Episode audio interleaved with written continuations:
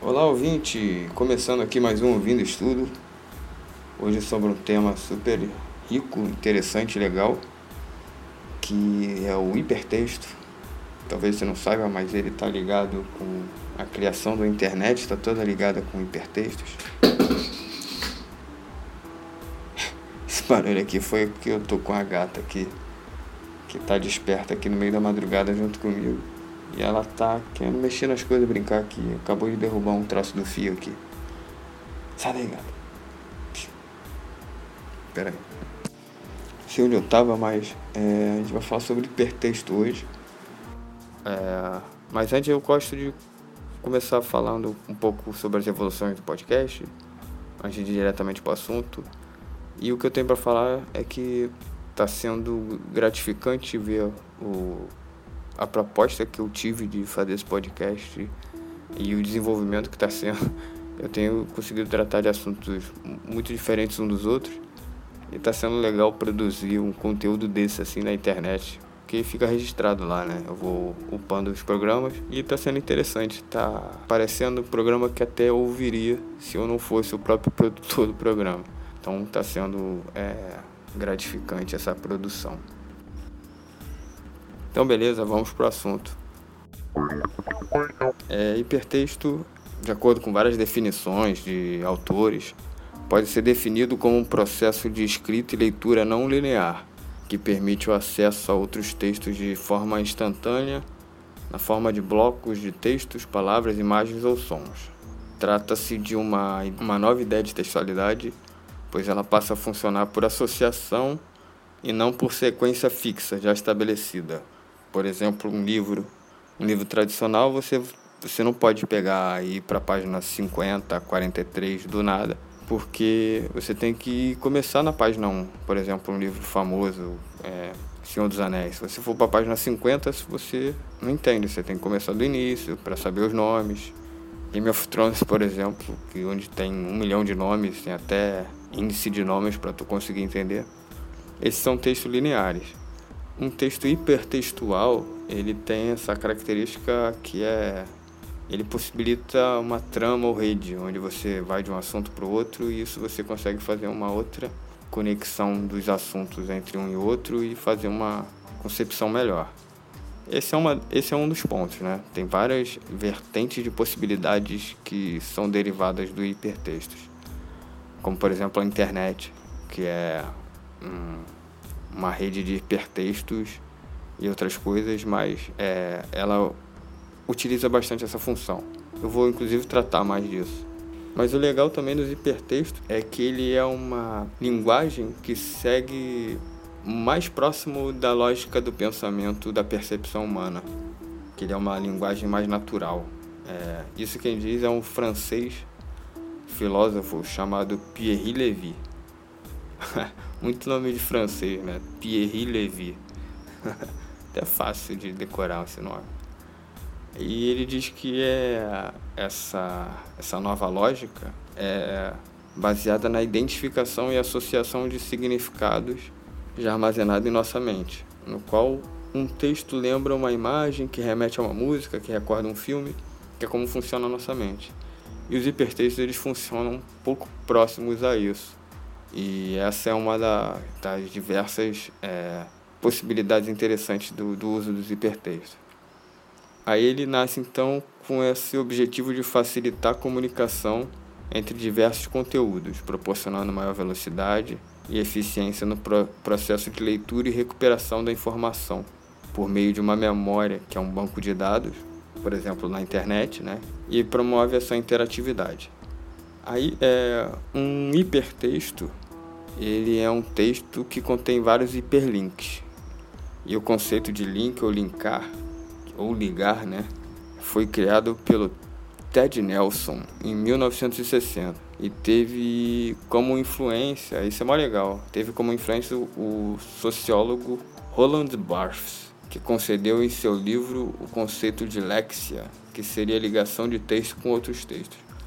A gente vai ver aqui que é, na, um pouco sobre a história dos hipertextos, dos links e tudo mais, em que tiveram várias inspirações anteriores e históricas em, em, livros como romances, ensaios e tudo mais, que inspiraram todo o conceito onde a gente está, é, onde a gente vive hoje de internet, hipertextos e tudo mais.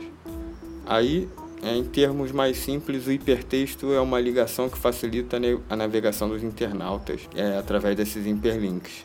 E os hiperlinks, é, você vai entre palavras, imagens e até sons que, ao serem clicados, são remetidos para outra página, onde se esclarece com mais precisão o assunto do link abordado. Aí o sistema de hipertexto mais conhecido atualmente é a World Wide Web, que é o famoso www que a gente usa né, nos links das páginas, das navegações, que seria, por definição, World Wide Web, é, rede mundial de computadores. E aí eu vou, já usando o hiperlink aqui, eu vou tratar exatamente sobre a World Wide Web, que é um sistema de documentos de hipermídia ou hipermédia que são interligados e executados na internet. Aí os. É, tudo que eu falar aqui vai ser óbvio porque você já utiliza isso, mas é, por definição, o World Wide Web a gente vai explicar melhor sobre tudo. Os documentos, é, aí para consultar a informação, você tem que usar um programa de computador, que é o navegador, que são os Internet Explorer, é, Google Chrome, Mozilla, Mozilla Firefox, né?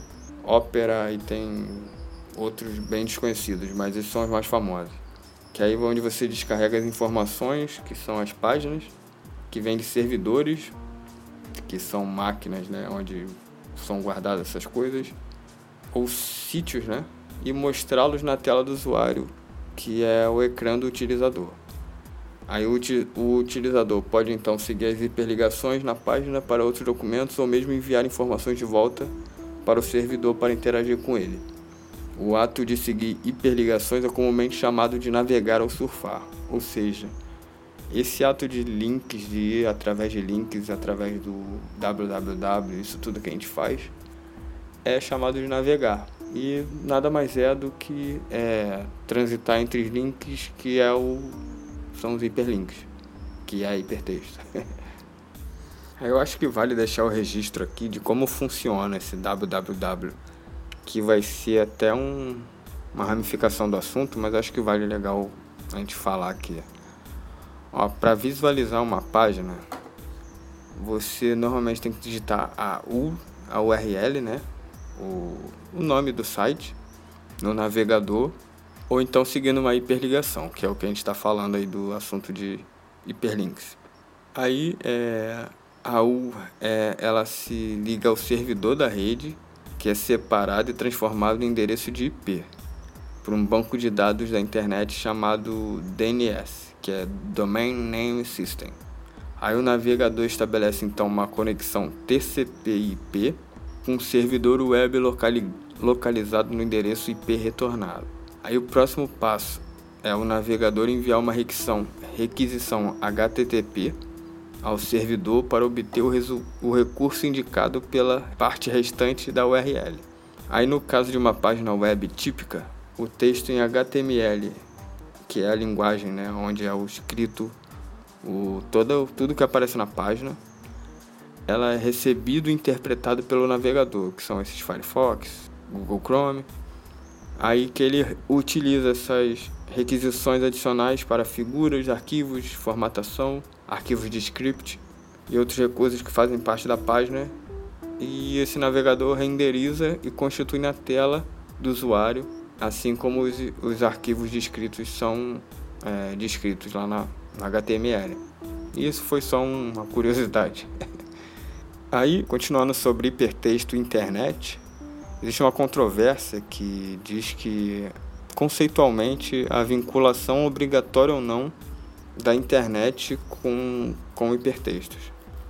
Por exemplo, é, alguns autores defendem que o hipertexto acontece apenas nos ambientes digitais, pois eles permitem acesso imediato a qualquer informação. Aí a internet, através da www, seria o meio hipertextual por excelência, uma vez que toda essa lógica de funcionamento está baseada nos links. Mas aí alguns outros pesquisadores eles acreditam que a representação hipertextual ela independe do meio e ela pode acontecer, por exemplo, em enciclopédias.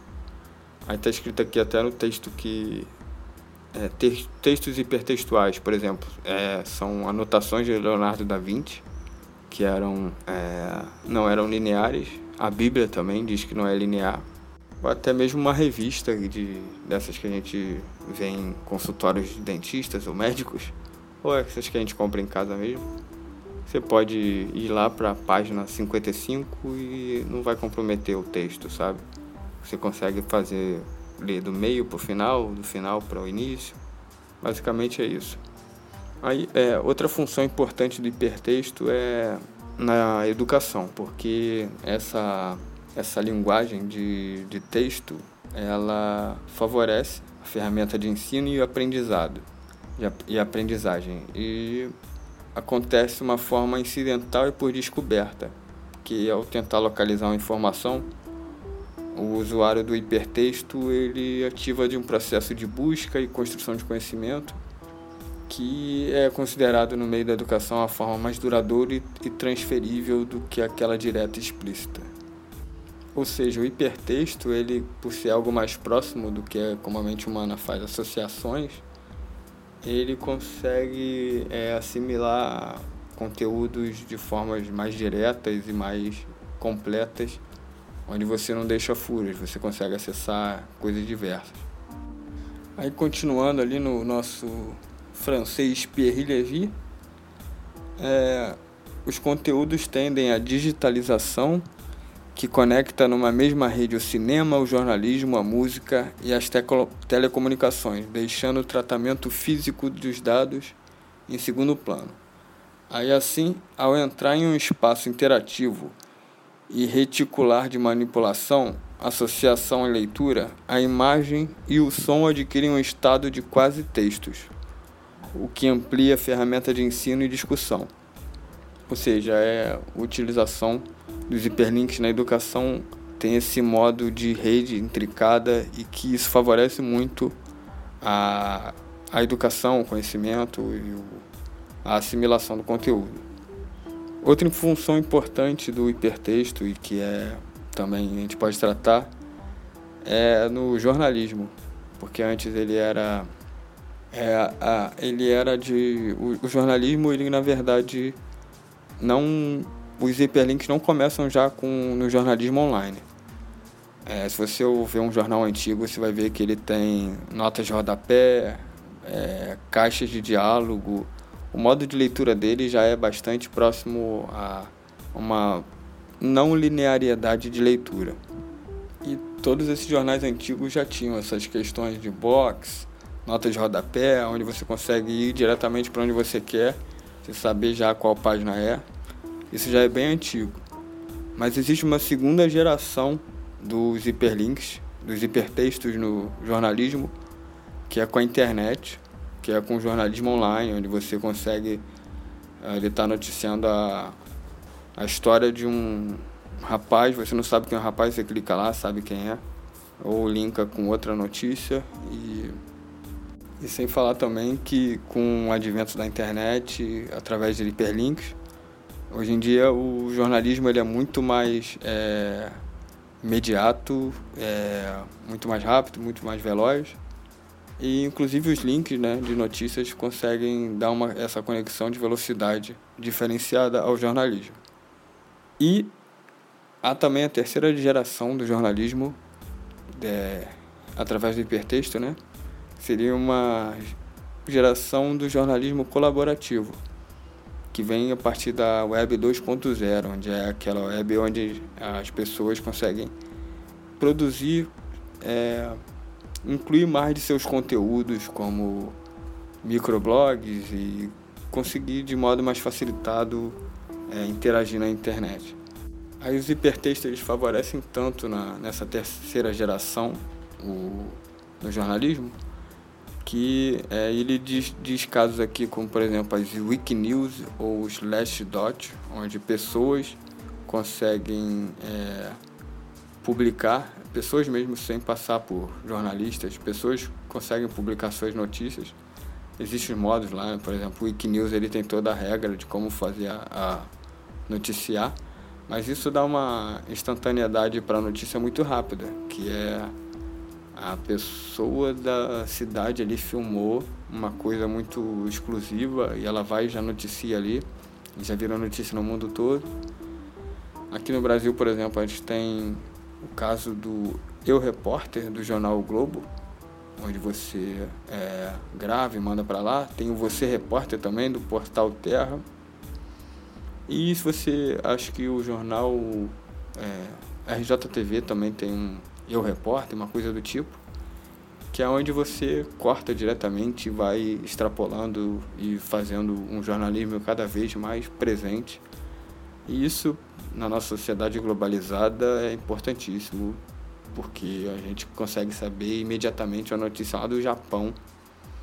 Isso é muito louco também porque é, isso está ligado à ansiedade né, na nossa cultura, porque a gente cada vez mais está mais conectado e a gente acaba se preocupando com uma coisa lá no Japão que não tem nada a ver com a gente, talvez nunca vá correr com a gente. E... Mas esse é um assunto além sobre isso tudo que a gente está falando. Né? É, aí falado mais disso, né, sobre os hipertextos. Vou falar um pouco agora sobre a história dos hipertextos, que é uma parte bem legal também que a gente não pode deixar de destacar, que, por exemplo, não nasce com a internet.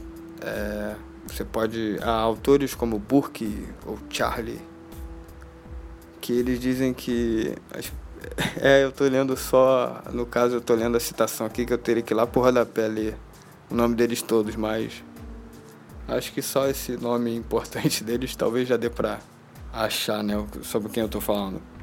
Mas enfim, esses dois autores eles dizem que as primeiras manifestações hipertextuais podem ser é, datadas no século XVI e XVII, através de manuscritos é, ou marginalia, que é as citações rodapé.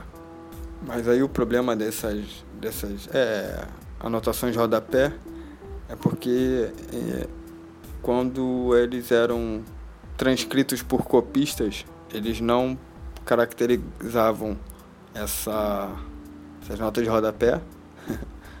é, também as margens dos livros acabavam é, não favorecendo isso. Algum, e, mas algumas eram posteriormente transferidas para cadernos e, e eram consultadas por leitores depois.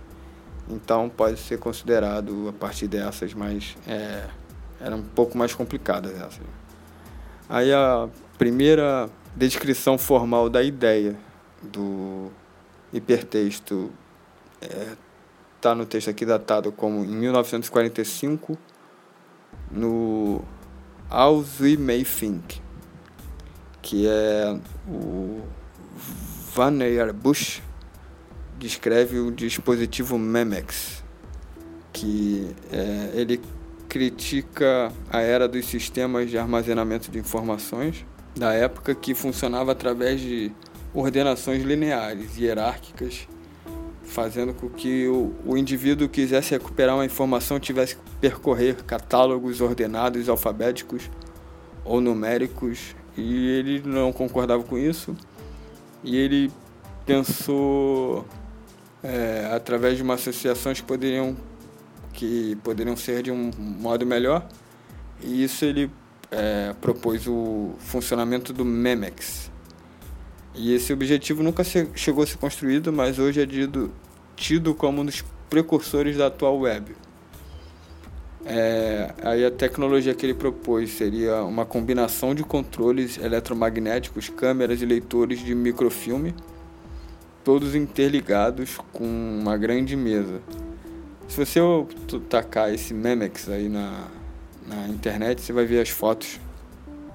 Ele é uma, é uma máquina bem interessante, é, porque ele coloca como em vários filmes, que seria tipo uma. Imagina uma mesa com um fundo, onde tivesse vários filmes, sabe? Esses rolos de filme de cinema, onde você pudesse acessar as informações e elas serem linkadas. E, por exemplo, se precisasse de uma informação, você ia lá e ela ia catar no filme.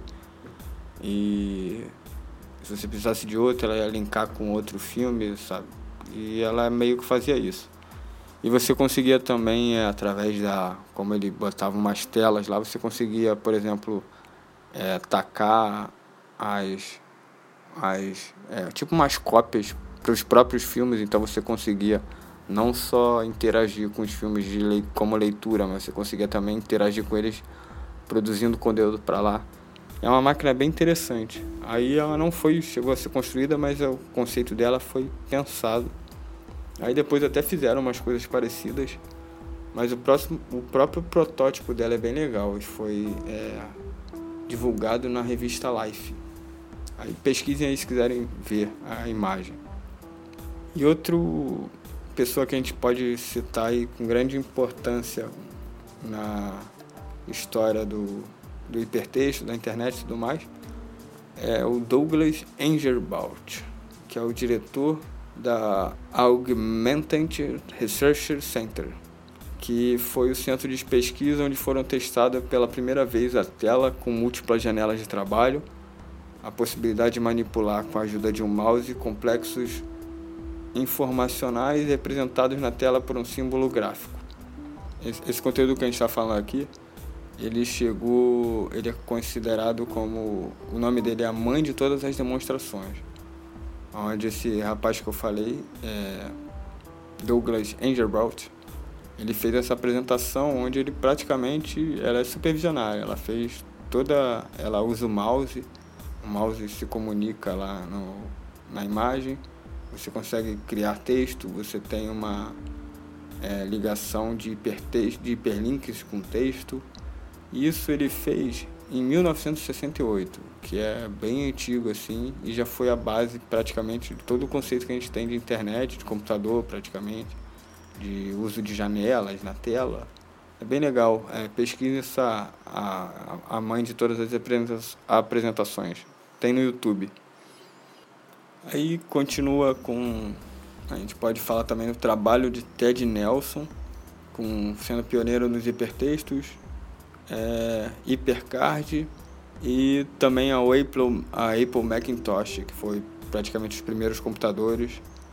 E isso tudo foi rapidamente suplantado em popularidade pela, pelo WWW, que é o World Wide Web, do Tim Berners-Lee que é por onde hoje, por exemplo, você provavelmente deve estar ouvindo, é, de onde você deve estar ouvindo isso aqui, esse áudio que é que vem da internet, né? E é isso, eu acho que esse foi um pouco sobre o que eu poderia falar sobre hipertexto. É, e foi bem legal tratar é, sobre esse assunto, porque eu já conheci um pouco sobre ele, eu achava ele bem importante, mas estudando eu vi o quanto ele é interessante, o quanto ele está é, tá emaranhado com um monte de outros assuntos legais, como a criação da internet e tudo mais. É isso, galera. Obrigado aí a quem ouviu. Espero que o programa tenha ficado legal. Espero que também eu não tenha atrapalhado ele, porque eu falei muito próximo ao microfone. E é isso aí. É... Um abraço aí para quem fica.